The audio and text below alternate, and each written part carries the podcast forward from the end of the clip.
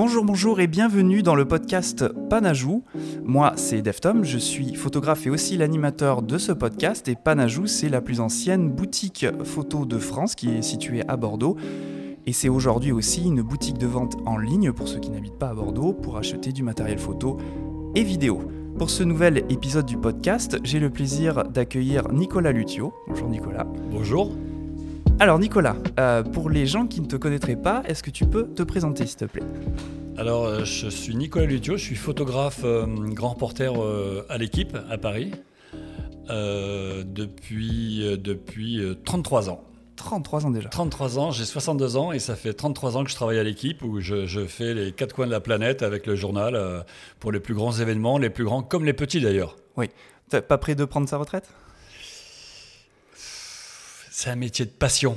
Donc, euh, une fois qu'on raccroche, après, ça, fait, ça fait, c'est un peu, c'est un peu délicat. Oui, j'imagine. Ouais. J'imagine pas arrêter. Alors bon, je suis un peu, un peu plus jeune évidemment, mais j'imagine pas arrêter la photographie. C'est compliqué. Euh, ben justement, on va rentrer un petit peu plus en détail euh, sur ton parcours. quel est ton parcours et comment tu as commencé la photographie? Alors, mon parcours, il est, il est simple. je suis allé jusqu'au bac. En, en 78, j'ai passé mon bac. Et puis après, honnêtement, je ne savais vraiment pas ce que j'allais faire. Donc, j'ai cumulé les petits boulots à droite à gauche. Et puis après, euh, après je suis parti à Saint-Barth euh, rejoindre des potes qui faisaient la saison. Et à Saint-Barth, sur la plage, euh, j'ai vu des photographes de mode. Et là, je me suis dit, c'est exceptionnel, je veux faire ce boulot-là, je veux être photographe. Et puis après, donc, je suis rentré en France. Et, et puis, j'ai rencontré euh, des potes qui m'ont aidé, qui m'ont, euh, j'ai acheté un petit peu de matériel, et puis je suis passé très vite euh, photographe du Conseil général de Jacques Valade à Bordeaux. Ah j'ai remplacé un de mes amis. Et puis, et puis là, ça m'a ça m'a vraiment permis de respirer, d'apprendre le métier de photographe. Et puis petit à petit, après, je suis allé au journal Le Sport, qui a duré un an, avec euh, Jérôme Bureau comme directeur de rédaction. Et euh, du sport, j'ai été aspiré comme pigiste euh, par les photographes de l'équipe qui m'ont vu bosser, qui ont vu mon travail, et qui petit à petit, je suis rentré comme pigiste à l'équipe. En quelle année pour l'équipe? C'était en 89. Je suis, resté, je, je, suis rentré comme pigiste en 89 et j'ai été titularisé en 94. Et en 92, j'ai fait mes premiers Jeux Olympiques à Barcelone. Ah oui, en tant que pigiste, ce qui était exceptionnel, ça n'arrivait pas. D'accord, d'accord. Alors, imagines-tu, moi j'avais 4 ans quand tu es rentré à l'équipe. Non, mais quand, quand on est pigiste à l'équipe, c'est-à-dire qu'il vous appelle et vous appelle pas. Quoi. Il vous appelle une fois et tiens, est-ce que tu peux nous dépanner sur telle mission? Et effectivement, quand vous êtes pigiste à l'équipe, il faut jamais, jamais refuser une mission. Euh, c'est la base. Vous refusez une mission, vous refusez une deuxième et la troisième, après, il vous appelle plus. Donc, Donc il faut se rendre tout le temps disponible. Tout le temps. D'accord, c'est particulier. Donc tu étais à Paris à ce moment-là? Non, j'ai toujours été à Bordeaux. Toujours à Bordeaux? Donc ils ont des, euh, des reporters euh, un peu partout du coup? Non, non, non, non. Tout le staff est à Paris. Et puis après, il y a quelques pigistes permanents, comme euh, il y en a à Lyon, il y en a à, Marseille, il y a Lyon, Marseille, et puis voilà, c'est tout. Ouais, et après, après il y a quelques pigistes sur Paris, évidemment. Oui. D'accord. Alors, en quoi ça consiste exactement pigiste? Parce que là, tu parles de pigiste, c'est peut-être que certains photographes vont pas. Comprendre. Alors, pigiste, c'est-à-dire qu'on vous appelle, vous êtes payé à la journée. On vous appelle pour faire un travail euh, et vous faites le travail. Euh, vous êtes payé euh, une, journée de travail pour l'équipe. Donc vous avez votre propre matériel, vous allez, vous allez bosser sur un stade de foot, de basket, n'importe quoi, un portrait, et puis vous envoyez les photos, et puis, et puis vous, avez vous êtes journalier, quoi. Vous êtes un journalier. D'accord. C'est pas, c'est plutôt précaire comme. Euh, c'est sacrément précaire, mais, ça veut dire que quand même, quand on rentre pigiste à l'équipe, on a toujours l'espoir d'un jour d'être titulaire. Et puis après, une pige en amène une autre. Si vous, si, si, vous décodez pas, et puis après vous en faites deux, trois. Moi, il m'est arrivé de, de, quand j'étais pigiste dans, entre 89 et 94, de faire quasiment euh, entre 15 et 20 piges par mois, ce qui est colossal. Ah oui, oui, c'est énorme. Ce qui est, colossal. Donc, euh, donc on gagne très très bien notre vie. On commence à voyager pas mal. Et puis, et puis et après, après, moi j'ai eu la chance d'être titularisé en 94. Euh, et, je peux vous raconter une anecdote à, ce niveau-là. Le jour de ma titularisation, euh, on était avec un autre photographe, Bruno Fablet. Et euh, pour vous dire que dans le service auto, il n'y avait pas que des intellectuels à, cette époque-là. Et moi, je sors du bureau de, la direction de la, la, rédaction, plus la direction du journal, et je croise un photographe de l'équipe qui euh, très méchamment me met le doigt sur la poitrine et me dit Toi, mon pote, les États-Unis, t'y mettras jamais les pieds. Les États-Unis, c'est à moi. Je venais, de, je venais de signer ma place de titulaire, alors que normalement on doit dire, on doit dire euh, félicitations, c'est sympa, Bienvenue, euh, ouais. bienvenue, bienvenue au club, etc. Et non, je me suis fait pourrir par, par des mecs jaloux, haineux. c'était hallucinant. Enfin bon, euh, voilà. Donc ça veut dire que la place euh, de permanent est, euh, est prisée. C'est Ah, quelque chose qui est compliqué à ah, obtenir. Une place de permanent à l'équipe, c'est très très compliqué. Déjà, il faut faire ses preuves pendant plusieurs années. Je dis pas pendant plusieurs semaines, c'est plusieurs années.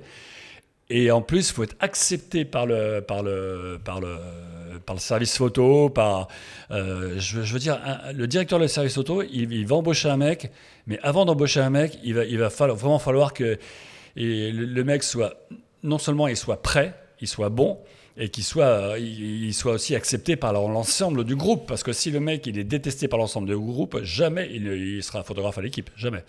C'est toujours le cas actuellement Ça marche toujours Non, comme ça non, non. Maintenant, c'est un service complètement apaisé, avec des gens, euh, des gens vraiment super, euh, des gens compétents, puis des gens, des gens charmants, des gens euh, qui ont une certaine éducation et qui, euh, et qui- quand un mec est titularisé actuellement, eh ben, tout le monde vient le voir, on fait un pot, on dit félicitations, on lui souhaite la bienvenue, on l'aide si on peut l'aider, parce que le mec, il a quand même été pigiste pendant pendant 5 ans minimum, donc il connaît parfaitement le travail. Il, est bon en tout, en transmission. c'est un mec qui sait réagir sur, quand, quand il y a une galère, qui, qui s'affole pas, qui voilà. Donc a- Tant mieux, tant mieux si Ouais. ça a évolué dans ce. non, non, ça, ça a évolué dans le bon sens, mais il y a eu une période entre, je dirais, entre 89 et 94 où il y avait des photographes à l'équipe, c'était vraiment très, très compliqué. Très compliqué. C'était des mecs qui sortaient du labo, qui petit à petit ont, ont gravi les échelons pour être photographes, mais, mais vraiment, c'était très compliqué, quoi. Ils supportaient pas la concurrence, ils étaient jaloux, euh, haineux, et, et c'était une période très, très difficile. Ok, c'est particulier quand même. Ouais. Est-ce qu'il n'y a pas eu une différence aussi avec, euh, je, je pose ça là, je sais pas exactement, tu vas me répondre, mais euh, il y a eu une crise du papier, du journal, de la presse écrite, qui a, avec l'apparition d'Internet euh, à peu près. Est-ce que ça a changé vraiment quelque chose là, sur, sur cette question? Sur notre façon de bosser sur, Oui, Non. et les mentalités non Mm. plus Les mentalités, non, parce que ben, ben, bien, bien sûr, maintenant, faut être, quand on bosse, il faut être hyper réactif avec les réseaux sociaux, avec tout, avec, euh, avec, euh, avec euh, tout, tout- tout ce qu'on produit. Donc maintenant, je dois dire que avec les moyens de transmission qu'on a, on, on- on transmet directement des boîtiers, on passe plus par l'ordinateur. On, on envoie di- 30 secondes après, même dès qu'on a une action, on l'envoie directement au journal et elle- elle est- la photo est publiée sur les, sur les réseaux sociaux, elle est publiée sur, euh, sur, sur, le, Smartphone. sur le site de l'équipe, Ah oui. l'équipe.fr, etc. Donc, euh, et puis après, après euh, on- le numérique, ça a vraiment complètement bouleversé notre façon de bosser parce que avant il fallait développer les films, il On va en fallait parler faire. justement. Il y a une- un gros chapitre sur Ah ouais, l'argentique. ok. On va en parler juste après. Non, Mais pour- juste pour revenir à, à- à ton parcours, en tout cas ton début de parcours, euh, que- quel sport tu as couvert et euh, est-ce que c'est euh, vraiment tous les sports ou est-ce que tu as une des spécialités? Alors, moi, j'ai refusé de couvrir tous les sports. Je déteste le vélo. Donc, je ne fais, je n'ai jamais fait le Tour de France. En- on me l'a proposé X fois. Je n'ai jamais fait le Tour de France. Que je, je ne supporte pas ce sport. Je n'aime pas ce sport. Donc, c'est quasiment le seul sport que. on me- que et, et si le, le Paris-Dakar aussi, les sports d'aventure, trucs comme ça, c'est pas mon truc. Donc, il y, a des- il y a des mecs qui adorent ça au journal, autant qu'ils le fassent. Que moi, j'aille, que ce soit une corvée pour moi et que je bosse mal sur le truc. Donc Oui, il, vaut mieux, il vaut mieux, il vaut mieux envoyer des mecs qui adorent ça. Il y a des mecs qui sont qui, qui adorent l'aventure, qui, qui, qui adorent dormir sous le- sous, sous l'aile d'un avion, le bruit des moteurs, tout ça. Moi, c'est pas mon truc. Et le vélo, c'est pas mon truc non plus, parce que il faut savoir que quand on, fait- on- on monte l'Alpe d'Huez, on est derrière une moto. Pendant un mois, on est derrière une bécane, derrière un truc. Et quand on monte l'école, etc., les gens vous crachent dessus, vous envoient de la flotte, vous envoient de l'urine. euh, et vous, et Pardon donc- non, mais c'est sérieux, ce que je dis, c'est vrai. Ah, donc, mais- donc, moi, tout ça, c'est pas mon truc. Alors, évidemment, attention, c'est- c'est pas uniquement que ça. Mais moi, ces trucs, c'est, c'est, c'est, je, je me sens pas bien. Et en plus, je me sens pas à l'aise derrière une moto. Donc, euh, pour bosser derrière une moto, faut être un peu, un peu, euh, faut être, euh, faut être un peu, euh, faut être très à l'aise, quoi. On, on peut se Ouais. retourner, il faut changer de boîtier, il faut tout faire, il faut envoyer les photos de la moto, du boîtier. On, on roule, on descend l'école à fond la caisse. Euh, Moi, je, moi, je- j'ai peur, donc je veux pas faire ça. Tu l'as déjà fait quand même pour, euh, J'ai fait pour une- le savoir J'ai j'ai fait, j'ai fait une course, j'ai fait un Paris-Tour et j'ai fait euh, une course aussi dans les Pyrénées. Et euh, j'ai dit, c'est pas pour moi. Non, mais je comprends. hein. C'est pas pour moi. Vu ce que tu me racontes, je comprends. non, hein. c'est pas pour moi. Du coup, c'est quoi tes sports euh, favoris? Alors, mes sports favoris, c'est le tennis. Bon, à l'équipe, on, fait tout. Hein. On fait euh, les, sports olympiques, les Jeux olympiques, la, Formule 1. J'ai fait pas mal de Formule 1. J'ai fait beaucoup de tennis, et j'en fais encore d'ailleurs. Euh, le, foot, c'est notre, notre, notre, tasse de, notre sport numéro un. Donc tout le monde fait du foot à l'équipe. Puis après, après le rugby, bien sûr, le judo, le basket. Enfin, on fait tous les sports, quoi. Voilà. Mais moi, ce que je préfère vraiment, c'est j'adore aller sur les tournois de tennis. Euh, et puis après, les, grosses compétitions de foot comme, euh, comme la Ligue des Champions, la Coupe du Monde, euh, les, choses comme ça, là, c'est fabuleux. D'accord. D'ailleurs, comment ça se passe pour photographier justement ce, type d'événement sportif? Comment, c'est quoi les conditions et comment tu photographies les sportifs? Alors, sur le tennis, sur le tennis, on cherche. le tennis, c'est très très long. Donc il faut, être, euh, il faut bien connaître le sport et savoir par exemple que le premier set, la fin du premier set peut être un peu tendu, le deuxième c'est un peu plus calme, le troisième ça, monte un peu en pression, puis après plus le match avance, plus ça monte en, plus ça monte en pression, mais faut être, faut être, je veux pas dire faut être tout le temps concentré, mais il faut être à l'affût de, ce qui peut se passer. Quoi. Un joueur qui tombe, un joueur qui hurle, un joueur qui casse sa raquette. Euh, et puis euh, sur le foot, c'est pareil. Sur le foot, il peut y avoir un déclenchement d'un tir qui peut amener un but. Et la première chose que vont nous demander les iconos, les mecs qui sont en réception d'image à Paris, c'est euh, est-ce que tu as le but? La joie, le but et, le carton rouge, un tacle assassin, des choses comme ça. C'est pour ça que faut, sur, sur, un match, il faut, faut être à l'affût tout le temps. T'es tout le temps en rafale d'ailleurs? Ouais. Ouais. ouais. J'imagine, il faut pas rater l'action quoi. Non, il faut et puis surtout faut. Euh, il m'arrivait, il m'arrivait d'arriver sur des matchs de foot un peu, un peu détendus, voire très détendus, et c'est pas bon. D'accord. c'est pas bon. Et surtout pas se mettre à côté d'un pote parce que là c'est pire que tout. Donc il faut être concentré. Il faut être concentré. Et sur, le, et sur une longue durée, parce que des matchs durent longtemps. C'est ça, c'est ça. Bon, après, après, euh, après bon, il y a la mi-temps, il y a, il y a ça a vachement évolué notre travail parce que maintenant on appuie sur deux boutons, la photo part directement du boîtier. Avant, à la mi-temps, on courait en salle de presse, on rentrait les disquettes, euh, les, cartes mémoire dans les ordinateurs, on faisait un choix de photos, il fallait les envoyer, tout ça, c'était un travail. On avait, on avait à peu près 10-15 minutes pour envoyer une dizaine de, de, photos. Maintenant, on ne bouge pas de notre place, on est assis, on est peinard, on regarde la photo derrière l'écran, enfin sur l'écran de notre boîtier, on appuie sur un bouton, la photo, trois secondes après, elle est à Paris quel que soit l'endroit dans le monde, New York, Pékin, euh, l'Australie ou euh, Los Angeles. c'est pareil. Tu fais quand même toi-même ta sélection encore Ah oui, oui, bien sûr. Bien sûr. Ah, moi, je fais une sélection très très large. Et puis après, à Paris, il faut bien, évidemment, il faut une sélection pour le journal. Et puis après, après, je peux envoyer des photos pas très nettes, donc il les, il les, les, supprime ou des choses comme ça. Quoi. Donc euh, voilà. Alors j'avais une question peut-être euh, toute bête, mais tu vas peut-être me répondre très rapidement. Euh, je me demandais comment ça se passe avec le droit à l'image avec les sportifs. Est-ce que c'est acquis, il n'y a pas de souci ou Non, il n'y a pas de souci. Il n'y a aucun souci. C'est-à-dire que quand on est sur une, compétition publique, on, peut se servir de, on peut se servir, enfin, on se sert comme on veut des, sportifs. Quoi. Il n'y a aucun, il a aucun droit à l'image. On n'a jamais, jamais eu une personne sur un match de foot qui nous a attaqué parce qu'on s'est servi de sa photo euh, euh, dans le journal ou dans un magazine parce que le mec est en train de tirer un penalty. Euh, non, non, non, non. Là-dessus, il n'y a aucun problème. Aucun. Ok, parfait. Est-ce que tu as une anecdote justement avec un, événement sportif qui te revient J'en ai, j'en ai. Je me doute. J'en ai. Sur, le tennis, je peux en, je peux en raconter une. Euh, bon, c'est pas, c'est pas. Je suis pas très fier. Bon, ça nous a bien fait rire. Il y a un, il y a un joueur de tennis français qui s'appelle Tsonga, qui déteste les photographes. Mais il les déteste. C'est-à-dire qu'à chaque fois qu'on a envoyé des rafales sur son service, il nous insultait en permanence.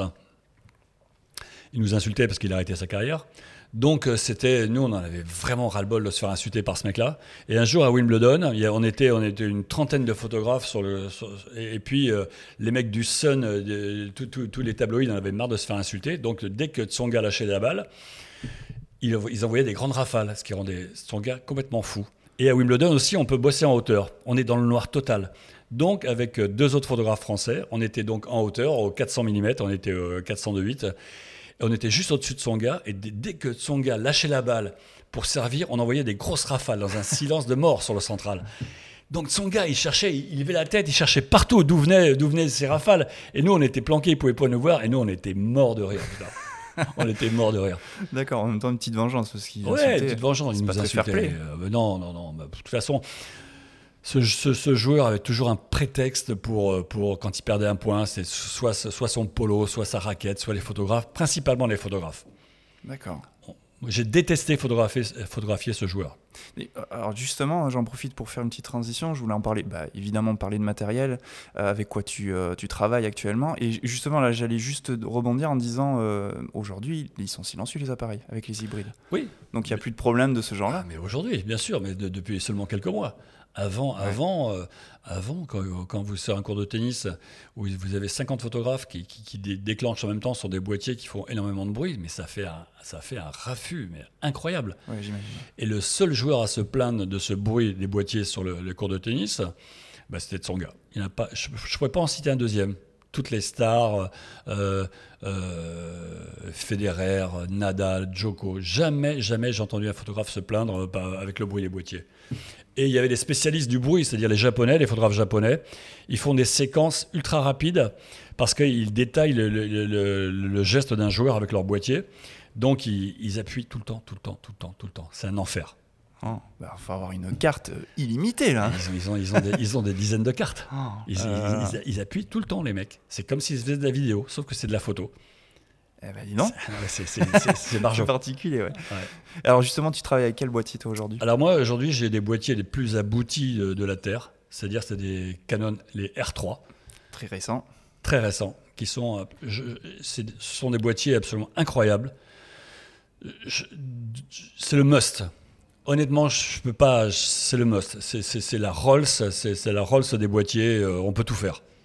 On peut tout faire. C'est incroyable. Ouais, Ils sont d'une rapidité incroyable. Le focus est incroyable. Les transmissions sont parfaites. Euh, c'est un boîtier. Il faut rentrer dedans un peu dans les menus pour, pour faire les bons réglages. Mais bon, une fois qu'on qu maîtrise un peu la bête, c'est exceptionnel. Tu as toujours été chez Canon? Oui. Ouais, d'accord. J'ai fait un bref passage chez Nikon, mais ça m'a, ça m'a pas, ça m'a, ça, ça pas convenu, donc je suis repassé chez Canon. C'est quoi qui la différence qui te plaisait pas entre les deux? À l'époque, quand je suis passé en Nikon, je trouvais qu'il y avait beaucoup de bruit en basse lumière, et, et euh, ça me plaisait pas du tout. Je trouve que Canon est, est, est meilleur. Bon, ça n'engage que moi, évidemment. Hein. Ah bah, de toute façon, on a tous nos, nos marques bien de sûr, prédilection. Bien sûr, bien sûr. Euh, et quelle est ta focale de prédilection, justement, quand tu travailles euh... ah bah, J'ai toutes les focales déjà. Mais ma, mes focales de prédilection en sport, c'est le 200-400 qui ouvre à 4, qui est, qui est, une merveille. Canon, bien sûr. Et puis après, après moi j'aime bien bosser sur du foot. Je me sers quasiment plus de mon 70-200, je me sers plus du 24-105 qui est plus polyvalent pour faire les photos d'équipe. Quand un joueur de foot vient nous faire une joie de juste devant nous, je passe au 24-105, c'est parfait, on est bien. Et puis après, quand il part du but pour aller au point de corner, aller faire sa joie, nous en général, on est au point de corner, on est au 200-400, donc on ne loupe rien. T'as as plusieurs boîtiers du coup? Oui. Pour pas perdre de temps à ouais, changer ouais, l'optique ouais. okay. C'est-à-dire que j'ai un boîtier en télécommande dans les buts, j'ai deux boîtiers à côté de moi, et puis je peux avoir un, un, un boîtier en secours au cas où j'en ai. Euh, J'aime bien bosser avec quatre boîtiers. C'est sacré matos. bah oui, mais bon. Euh, ah oui, non, il faut ce qu'il faut. Quand, hein. Non, mais quand vous partez sur, sur, un, sur, une compétition qui est longue, qui dure 15 jours, 3 semaines, Jeux Olympiques, Coupe du Monde euh, de foot, où vous êtes obligé d'avoir du matos. C'est Même s'il y a une assistance euh, pour les pros Canon sur les gros événements, sur le tennis, sur, sur la F1, sur le foot, c'est-à-dire qu'on arrive, on a, un pet avec un boîtier, une optique, a un stand Canon, c'est comme la F1 quand on change de pneu, quoi. on file le boîtier, il nous en un autre. Ouais, tant mieux. et, ça, et ça, c'est ça, ça, ça n'a pas de prix. Ouais, ouais, évidemment. Ça, c'est génial. Sur les gros événements, on arrive le matin. Roland Garros, par exemple, Roland Garros, l'assistance Canon, eh ben, on arrive. J'ai besoin d'un 85 à 1.2. J'ai besoin de mon boîtier est sale. Il faut nettoyer les capteurs. Mon boîtier marche pas bien. Il fait un drôle de bruit. On, on, pose les boîtiers, on les récupère dans la journée, quoi. Parfait. Bah oui. Le service client parfait. Ouais, service client parfait. ok. Juste, on va parler encore de matos, de matos, mais on va faire du rétropédalage euh, dans le passé. On va d'abord parler de la transition entre le, le, les réflexes et les hybrides. Est-ce que, euh, qu'est-ce que ça, est-ce que ça, j'imagine que ça a changé le métier ah ouais. quand même. Est-ce que tu peux nous en dire plus sur cette transition? Alors sur les boîtiers réflexes, euh, c'est-à-dire que moi j'étais sacrément perturbé pendant plusieurs semaines sur, en de, passant d'un boîtier réflexe à un boîtier hybride parce que quand on regarde dans le boîtier, on voit pas du tout les mêmes choses. C'est, moi, honnêtement, j'ai eu un petit peu de mal. Alors j'ai des collègues à moi qui sont bien plus jeunes que moi, qui s'adaptent, qui sont des geeks, qui s'adaptent directement avec les, les, boîtiers hybrides. Mais moi, moi, moi, ça a été un peu plus compliqué. Mais bon, maintenant, maintenant j'ai trouvé mes réflexes. Et euh, Sans mauvais jeu de mots. oui, c'est ça, sans mauvais jeu de mots. J'ai trouvé, j'ai trouvé les, les- j'ai trouvé les bons réflexes, j'ai trouvé mes, mes- mes- j'ai trouvé mes marques, quoi. C'est-à-dire que sur, sur le boîtier, euh, sur le boîtier réflexe, sur les, boi- les boîtiers que j'avais avant, c'est-à-dire que je pouvais tout faire sans regarder le boîtier. Je savais où étaient les boutons, les, les- manips, etc. Donc c'était- devenu un automatisme. Sur les boîtiers hybrides, il a fallu que je me. Les, les boutons sont. euh, Pour cropper dans l'image, tout ça, les boutons ne sont pas forcément au même endroit. Donc il a fallu que je réapprenne à avoir ces réflexes-là. Et euh, Là, ça, fait quelques mois que j'ai ces boîtiers hybrides, euh, ces R3, et je commence seulement à, à, plus me poser la question où aller avec mes doigts pour pouvoir trouver les bons, les bons, le bon chemin pour envoyer une photo. Ouais. Et euh, tu travailles euh, dans l'œil dans le viseur ou tu travailles avec l'écran? Écran. Écran, d'accord. Attention, je fais les photos œil dans le viseur, mais après, pour le choix des photos, des, des images, évidemment, je regarde sur l'écran. Ouais, d'accord, ok. Donc tu quand même tu travailles avec l'œil dans le viseur. Ah oui, oui, je travaille l'œil dans le viseur, bien sûr. Mais je te demande ça parce que justement là c'est là où il y a eu une des plus grandes différences entre le- le- les réflexes et hybrides. Ça t'a pas perturbé ça, le, le fait d'avoir un viseur électronique? Si, bien sûr. Bien sûr que, ça, bien sûr que ça- c'est perturbant, mais on, grosso modo, on s'y fait. Et puis, euh, de toute façon, on est obligé de s'y faire parce que euh, moi, quand j'ai eu ces boîtiers, il a bien fallu que je m'y fasse. Donc, euh, donc, euh, donc on s'entraîne, on regarde. oui, c'est assez perturbant. Et, oui, oui, mais bon, mais c'est. T'es quand même content du, du- de la transition. Ah oui, mais c'est incontournable. Je veux dire, c'est incontournable. Et pour en revenir sur le tennis, sur les tournois de tennis, les tournois du Grand Chelem maintenant, pour être accrédité sur les tournois du Grand Chelem, il va falloir avoir des boîtiers silencieux, des hybrides silencieux. Ils ne veulent plus entendre le déclenchement des photographes. Donc uniquement les photographes ayant des boîtiers hybrides, style R3, Z9 ou autres, Sony, euh, seront accrédités. Tous les photographes ancienne génération avec des boîtiers mécaniques euh, qui font un bruit d'enfer ne seront pas accrédités. Dur dur ça quand même. Ah oui. Parce que j'imagine qu'il y a encore des gens qui veulent travailler euh, toujours avec le réflexe. Bien sûr, bien sûr. Ben là c'est... euh, Ouais. Et c'est Wimbledon qui a lancé la mode, et puis maintenant tout le monde va suivre. D'accord. Bon. c'est radical. Après je comprends, hein, mais euh, du coup c'est radical. euh, C'est ça. Ok, d'accord. Et alors, on va rétro-pédaler encore un petit peu dans le passé et, euh, et parler de l'argentique. Comment ça se passait le métier Oh. à l'époque de l'argentique et est-ce que tu peux nous parler de la transition avec les réflexes, les premiers numériques? Redoutable. Moi, le premier numérique que j'ai eu, c'était pour la Coupe du Monde 98. Ah oui. C'était des boîtiers Kodak qui pesaient euh, une tonne et qui faisaient des, des photos en carré. Ah oui. et d'une qualité, une qualité mais absolument pourrie, mais pourrie, inexploitable. Et donc, euh, pour en revenir à ta question, au début, on, on bossait donc euh, avec euh, des tonnes de pellicules, des films. Et puis, euh, ben, bien sûr, on développait les films. Pour les, et pour les événements un peu chauds, comme Ligue des Champions, les finales, machin, il y avait un laborantin qui venait avec nous et qui euh, installait un labo dans, le- dans- dans les toilettes ou dans, le service de presse. Et puis, et puis il y a, ce qui s'appelle les runners, des, jeunes en général. Ils venaient récupérer les films sur le terrain pendant les matchs. Ils couraient les filets au laborantin qui développaient, qui mettaient sur une machine. euh, et puis qui, qui envoyait, qui, qui, qui- mettait sur une machine, plus comment s'appelait cette machine, et puis un belin, un genre un espèce de belin, et envoyait la photo comme ça. Il faisait un tirage et envoyait la photo. Ah mais ça déconnait zéro là. Ah c'était un truc de c'était un truc de fou. Et moi j'ai fait bien sûr plein de grands chelems avec euh, avec du film.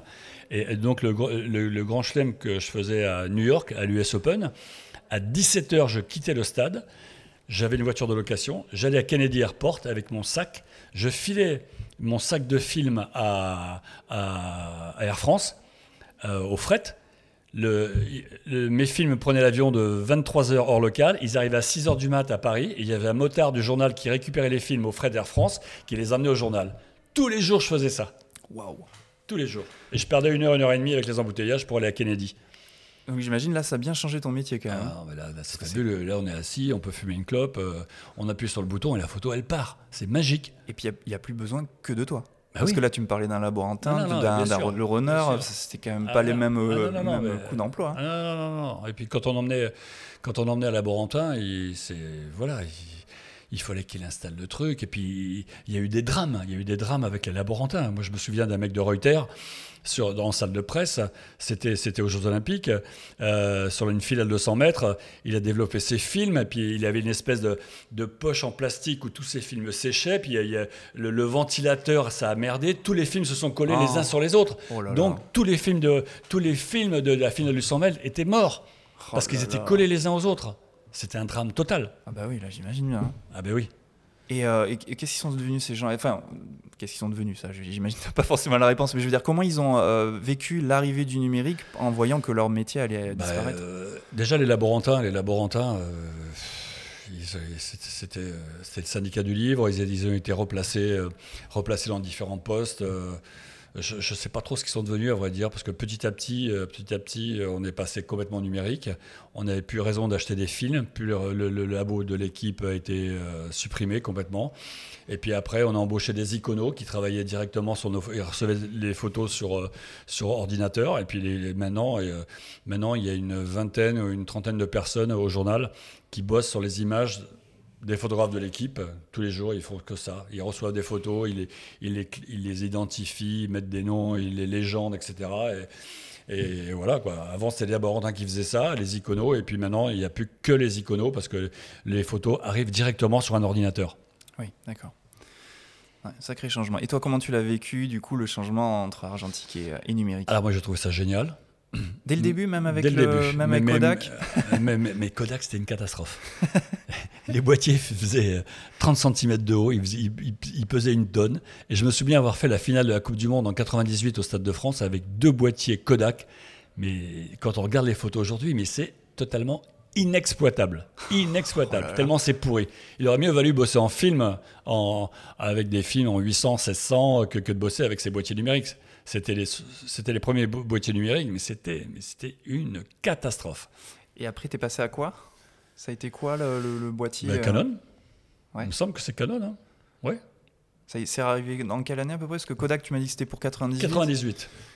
Et après, ça a été. euh, Parce que là, je- là tu je- me parles de 98 pour la Coupe du Monde de oui, foot, mais ça? on, avait, on avait déjà des boîtiers Ko- Kodak euh, l'année de 98. Enfin, 97-98, on avait ces boîtiers Kodak. Ouais. numérique. Et après, ça, après ça, ça- ça a évolué. On a eu des boîtiers. euh, euh, je me souviens plus quelle série on avait euh, en boîtier numérique. Mais on a, après, après, on a complètement évolué vers le numérique. Est-ce qu'il y avait un mélange en- euh, dans un premier temps euh, numérique, Oui, argentique? Ouais. absolument. La transition n'avait pas été brève. Non, euh. non, non, non, non, non. Non, non, non. On, a, on, a, on a vachement testé ces boîtiers Kodak, ces boîtiers numériques. Et puis, on a tout de suite vu que ça allait évoluer à une vitesse incroyable. Et ça a évolué à une vitesse incroyable. Et maintenant, avec les R3 que j'ai actuellement, euh, on est arrivé à un, un boîtier. C'est comme si on bossait en film, en lumière du jour. C'est comme si on bossait en Velvia, en sans hasard. Avec, euh, avec, euh, les boîtiers sont tellement performants, la colorimétrie est parfaite.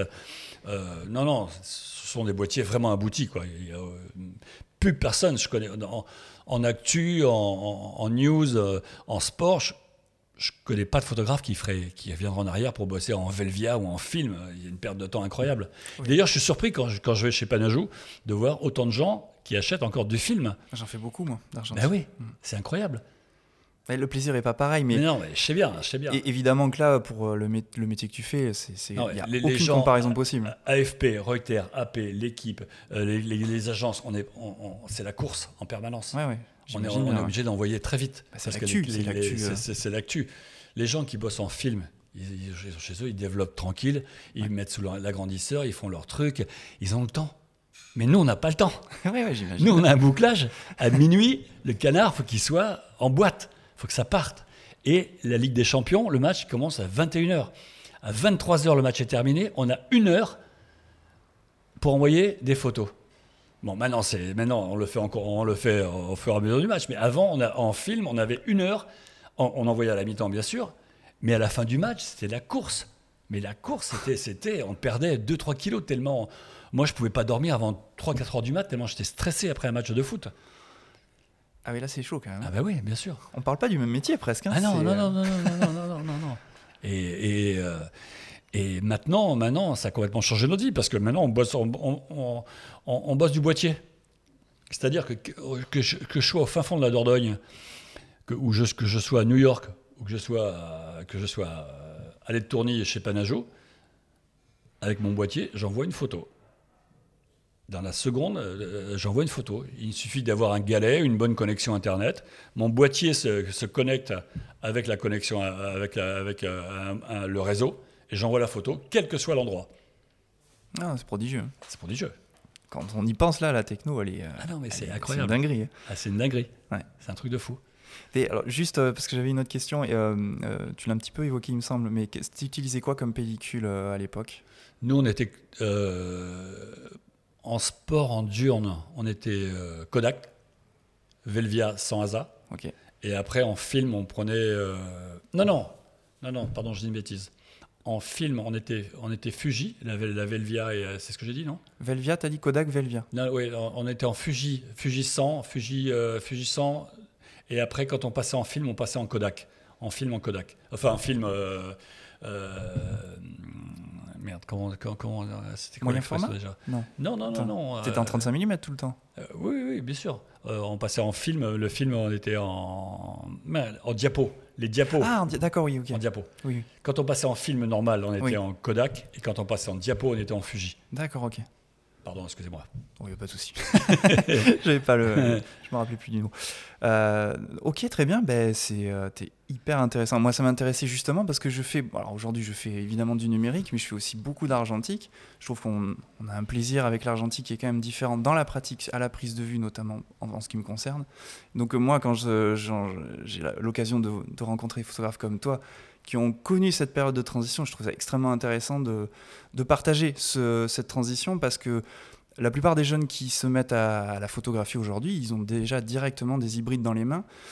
Et c'est, c'était pas du tout le même métier quand même. hein. Donc euh, c'est intéressant de le, de le transmettre, je trouve. Oui, mais moi, je- chaque fois que je vais chez Padajou, je suis surpris de voir le nombre de gens qui achètent du film. Alors que pourtant, ça a augmenté les prix, Bah sont oui. faramineux. Les prix des boîtiers aussi en occasion, c'est, c'est une dinguerie. Hein. Alors ça veut dire que les gens, ils font développer leurs films, euh, ils ont, ils ont des planches contact, ils regardent les photos, ils ont des agrandisseurs, ils font des tirages. euh, alors que c'est tellement simple maintenant de bosser sur un ordinateur avec euh, Lightroom, Photoshop, etc. C'est C'est vrai. donc euh, donc le, le métier a vraiment changé. Hmm. Mais pour nous, pour nous, c'est un pur bonheur, quoi. Oui, ben là, j'imagine. Ah ouais, pour nous, c'est un pur bonheur. C'est vraiment.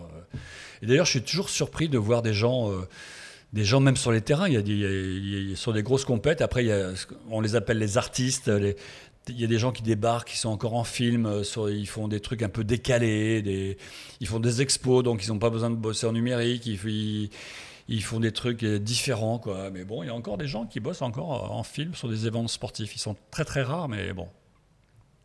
Le seul problème de tous ces boîtiers, tout ce matériel, c'est que ça coûte excessivement cher. Oui. Et pour les indépendants, c'est très compliqué de passer d'une marque à une autre, de passer de- sur les boîtiers hybrides, les R3 qui coûtent un certain prix, d'acheter les optiques qui vont bien.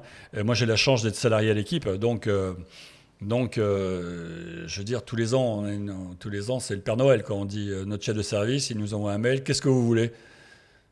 Eh non, non, ça, c'est, très très pratique. Donc, euh, moi, j'aime bien recevoir son mail. Qu'est-ce que vous voulez Donc, euh, moi, je mets j'ai besoin d'un 70-200, j'ai besoin d'un 85, j'ai besoin d'un boîtier, j'ai besoin d'un.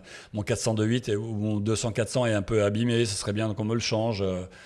T'es à jour à chaque fois. Ah oui, bien sûr. Ça, c'est vraiment très pratique. Ah bah oui, c'est très pratique, bien sûr. Et puis, et puis je vous dis, on a le service Pro Canon est, est tellement performant qu'on envoie un boîtier le lundi, le jeudi, il est de retour réparé. Ouais. Pour les pros, hein, attention. Oui, bien sûr. Donc, euh, donc ça, ça, ça c'est, Honnêtement, pour les pros, c'est fabuleux. Bosser en Canon pour des pros, je connais pas, je connais pas les autres marques, donc je ne m'avancerai pas. Moi, je, je vous parle de ce que je connais.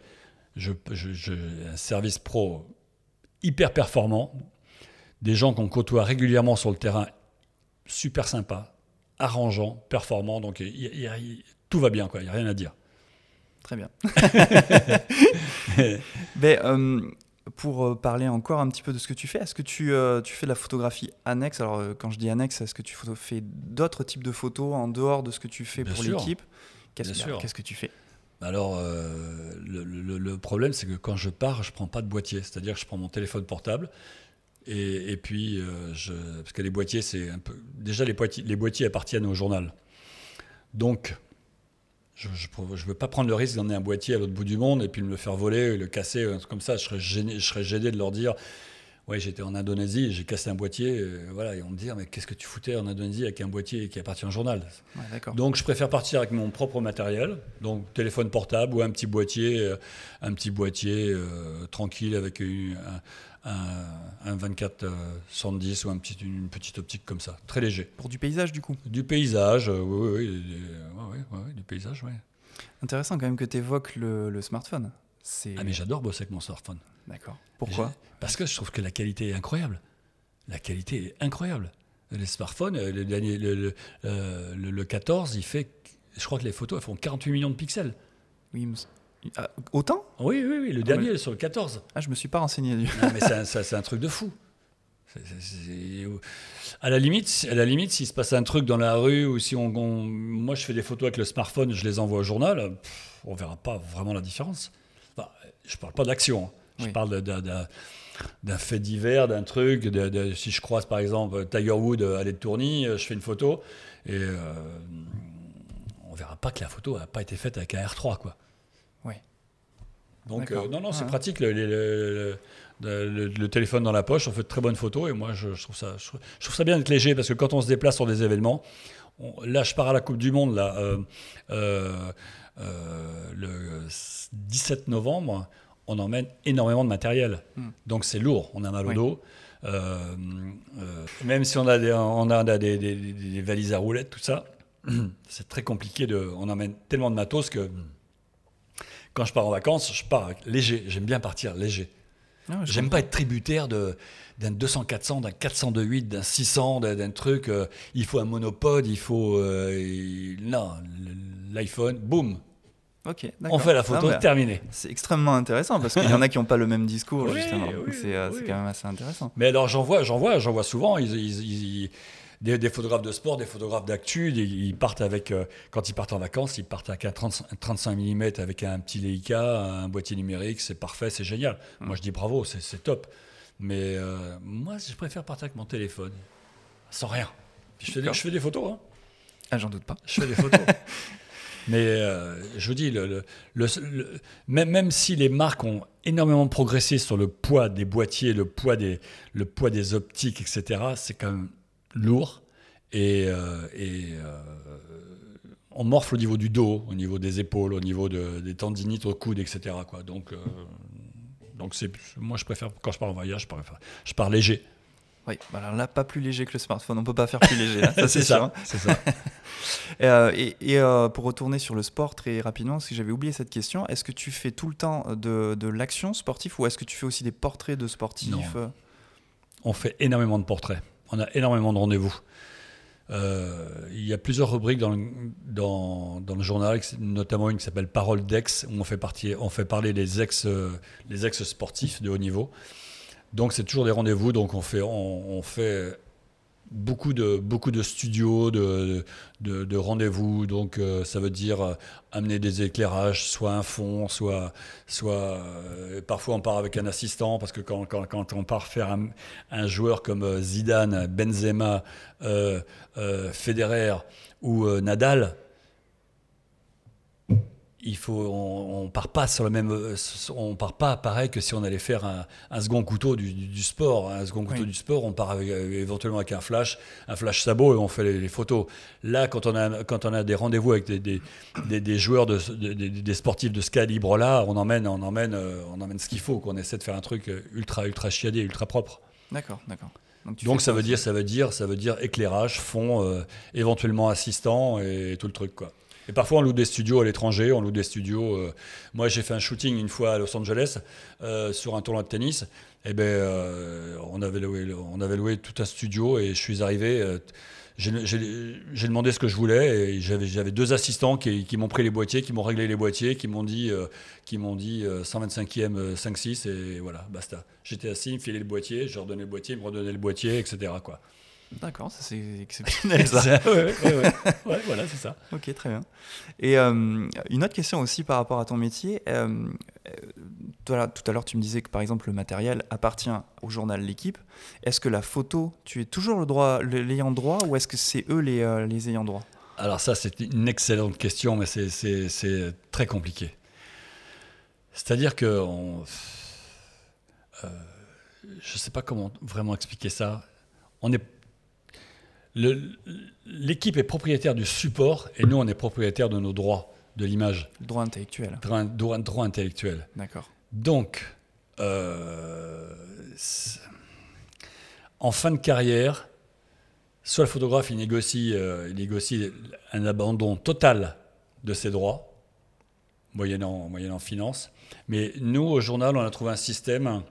On a signé, on a signé un avenant à notre contrat de travail, comme quoi euh, c'est un calcul, un pourcentage par rapport à nos années passées, euh, nombre de, etc., etc. Et euh, vu qu'on a une agence à l'équipe qui s'appelle Presse Sport qui revend les photos partout dans le monde, euh, on est obligé, on doit, on doit retoucher sur les, les- les ventes. Donc il y a un pot commun de tous les photographes et on touche exactement la même chose sur tout. Ce qui fait qu'il n'y a pas. Si le mec fait une Coupe du Monde de foot et l'autre il va faire Brive la Gaillarde contre, contre Motoban, le mec qui fait Brive Motoban, il va toucher autant d'argent que le mec qui a fait la Coupe du Monde de foot. Il n'y a pas de jalousie possible. collectif euh, comme Donc, système. on- Ouais. on- parmi les titulaires, on, on- gagne quasiment exactement la même chose. D'accord. Ce qui, évite, ce qui évite les tensions entre photographes, parce qu'il y, a- y des- il y a des mecs qui font plus de gros événements que d'autres. Même si à l'arrivée, euh, ça s'équilibre sur une année. Mais euh, donc, donc on- ça, évite, ça évite les tensions, les jalousies, les choses comme ça. Ok, non, c'est plutôt intelligent comme Ouais, système. ouais. Et euh, si, par exemple, c'est euh, une question qui, qui suit la, question précédente, mais si tu, jamais tu veux faire une exposition de ton travail, c'est une exposition du coup commune entre toi et le journal de l'équipe Ou c'est si, je, si je sors une, ex- une- une expo, il n'y a, pas de souci. Il faut que je demande l'autorisation au directeur de la rédaction de faire une expo. Il va me poser deux, trois questions. Pourquoi? Comment? Euh, Je crois qu'il n'y a jamais eu de refus. Je vois pas, je vois pas pourquoi euh, on, refuserait qu'on expose notre travail. D'accord, oui, mais comme c'est particulier, euh, c'est oui, vrai c'est que. parti- Non, mais de toute façon, on peut, on peut- on peut- à partir du moment où on est salarié d'un groupe, on on peut pas faire tout et n'importe quoi. On est salarié d'une boîte, on se plie, au- on se plie aux exigences de la boîte, sinon on, sinon on s'en va. Bien sûr, non, mais donc, comme un salarié. donc, oui. euh, donc, euh, moi, moi, on- il y a- il y a- les, les gens qui font, les journalistes qui font des bouquins à l'équipe, ils demandent l'autorisation. Nous, les, les photographes, si on veut faire un truc en dehors du, du- du quotidien, eh ben, on demande l'autorisation. Et puis si c'est refusé, ben, on le fait pas. Et si c'est accepté, on le fait. C'est aussi simple que ça. D'accord, ok. Mais bon, c'est quand même particulier puisque le droit, euh, le droit d'auteur en France est quand même sacrément protégé. Ouais. Et c'est vrai que les photographes ont une euh, ont, beaucoup de droits pour eux sur Oui, le droit d'auteur. Donc c'est vrai que là, enfin, c'est quand même particulier. C'est une galère sans nom quand on assigne son, son employeur, quand on assigne une société, parce que pour le droit à l'image, c'est un procès qui, est dur, qui peut durer des années. Et à l'arrivée, vous allez toucher peanuts et, et euh, beaucoup en frais d'avocat. Et, euh, et puis à l'arrivée, vous ne touchez pas grand-chose. quoi. Donc, à mon avis, il vaut mieux un, bon arrangement, même si c'est un peu bancal, prendre un peu, prendre un peu d'argent, plutôt que de se lancer dans un procès qui risque de, de vous amener euh, rien. Quoi. Bon, de toute façon, j'ai envie de dire, si en sachant tout ça, tu rentres pas dans un journal dans l'équipe si tu es contre ce genre de procédé. Bien sûr. bien sûr. Donc euh, ça se devrait Ah, se passer quand même normalement. Non, non, bien sûr, ça, mais ça se passe très bien, vraiment.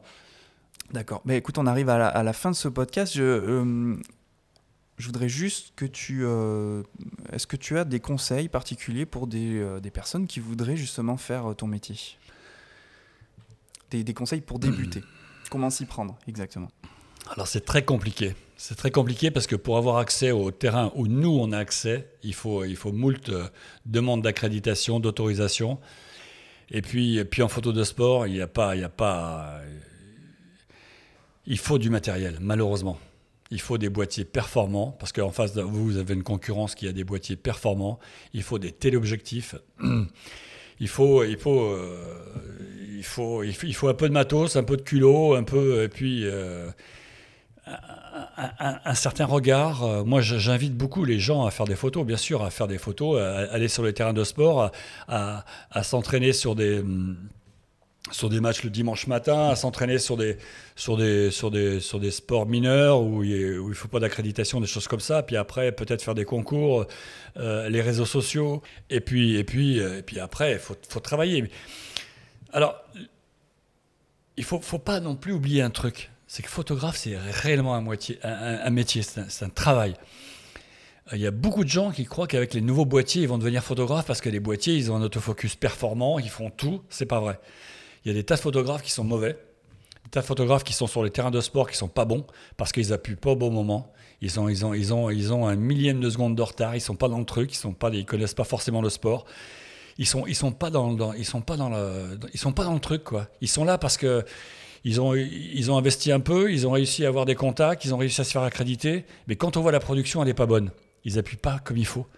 Donc ces gens-là, ces gens-là, ben Il faut être intéressé et par le métier de photographe et aussi par le sport. mais oui, mais faut l'œil de photographe, ça s'invente pas. Non. Toi, tu es photographe, tu, toi, tu as un œil de photographe. C'est ton, boulot. Tu es photographe. Il y a des gens, tu- il y a des gens, ils sont ils, étaient chauffeurs de taxi, ils, ont un peu d'oseille, ils ont, ils, ont, ils ont euh, acheté du matos. Ils, ils pensent qu'avec l'autofocus, ils vont, ils vont tout faire. Mais non. Mmh. L'œil de photographe, ça s'apprend pas, ça, ça- ça se travaille énormément. Mm. Et puis, et puis, euh, euh, il y a, il y a d'excellents photographes en France, d'excellents photographes de sport en France que je côtoie avec les, les mecs de l'AFP, Reuters, AP, et les, les différentes agences, etc. Mais il y a vraiment des, il y a vraiment des photographes qu'on voit sur les terrains, mais on se dit, mais putain, mais qu'est-ce qu'il fout là, lui, quoi? Qu'est-ce qu'il qu'est-ce qu'il fout là, quoi? On se demande, on se dit, mais c'est pas possible, quoi. C'est quand même curieux parce que c'est tellement euh, difficile de rentrer dans ce métier-là. Comment ils ont Ouais, réussi ouais. à avoir les accréditations Comment ça Ça, c'est un problème. Ça, c'est un problème. Il y a des tas de gens qui ont des accréditations qui ne devraient pas avoir d'accréditation sur les terrains de sport. C'est quoi C'est des gens qui ont du culot, a suffisamment de culot Non, pour y- oui, oui, du, du culot. Ils ont, ils ont, euh, ils connaissent un tel machin, le président de un tel, un ami Ah oui, de machin qui va lui filer une accrédite. Euh, Alors le mec, il fait des photos de ses potes, et il fait des, il, il fait des selfies, euh, il photographie, euh, il fait tout sauf, sauf- sauf- de la photo de sport. Et puis, et puis, euh, il a accès au terrain, il a accès aux joueurs, ce qui est euh, scandaleux. Faites des photos. La photo de sport, c'est magique. Le voyage, c'est magique.